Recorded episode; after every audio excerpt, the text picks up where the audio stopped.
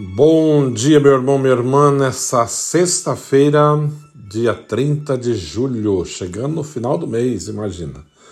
E no final da semana também. Então, eu gostaria de agradecer a Deus por essa semana e que todos nós saibamos agradecer ao Senhor por mais uma semana, tudo aquilo que Ele nos permitiu que nós fizéssemos, por toda a bênção, toda a graça derramada no nosso coração na nossa casa, na nossa família, na nossa igreja. Que o Senhor seja sempre louvado, sempre bendito o teu santo nome por tudo aquilo que ele realiza na nossa vida. Hoje, o Evangelho nos fala da visita de Jesus na sua terra natal. Evangelho de São Mateus, naquele tempo, dirigindo-se para a sua terra, Jesus ensinava na sinagoga, isso quer dizer Nazaré, né? De modo que ficavam admirados e diziam: De onde lhe vem essa sabedoria? E esses milagres? Não é ele o filho do carpinteiro?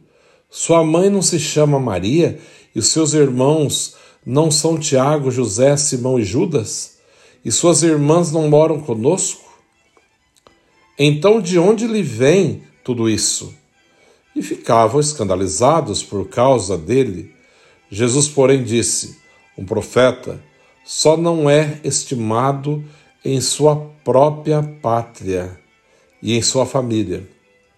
E Jesus não fez ali muitos milagres, porque eles não tinham fé. Palavra da salvação.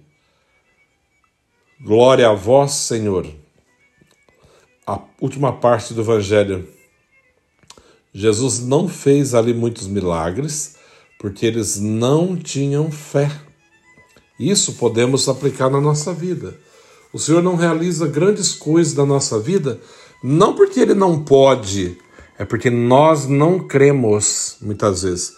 Nós não temos a fé o suficiente para, para acolher a graça que Deus está derramando no nosso coração.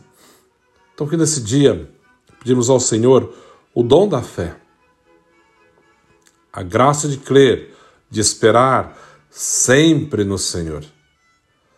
Quando Jesus vai para Nazaré, sua cidade, né, bem interessante essa passagem, e de repente ele sai dali, né, quando criança, jovem, adolescente, cresce ali na verdade, né, e quando ele começa mas na sua adolescência, com certeza, ele não falava na sinagoga. Mas depois que ele começa a sua vida pública, ele sai um dia de Cafarnaum e vai para Nazaré, sua cidade.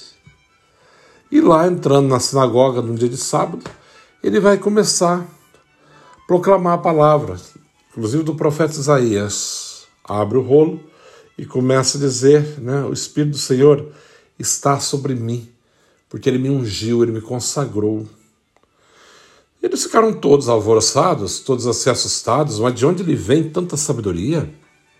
Não é ele o filho do carpinteiro? A sua mãe não se chama Maria? Os seus irmãos são Tiago, José, Simão e Judas? As suas irmãs não vivem aqui conosco? De onde lhe vem tanta sabedoria? E assim, Jesus não pôde fazer nada lá, não realizou, não realizou nenhum milagre porque os próprios que cresceram com ele estavam se preocupados de onde vinha, como que poderia, mas não se abriram à graça de Deus. E dessa maneira o Senhor não, não pôde realizar nada devido à dureza do coração deles, porque não tinham fé.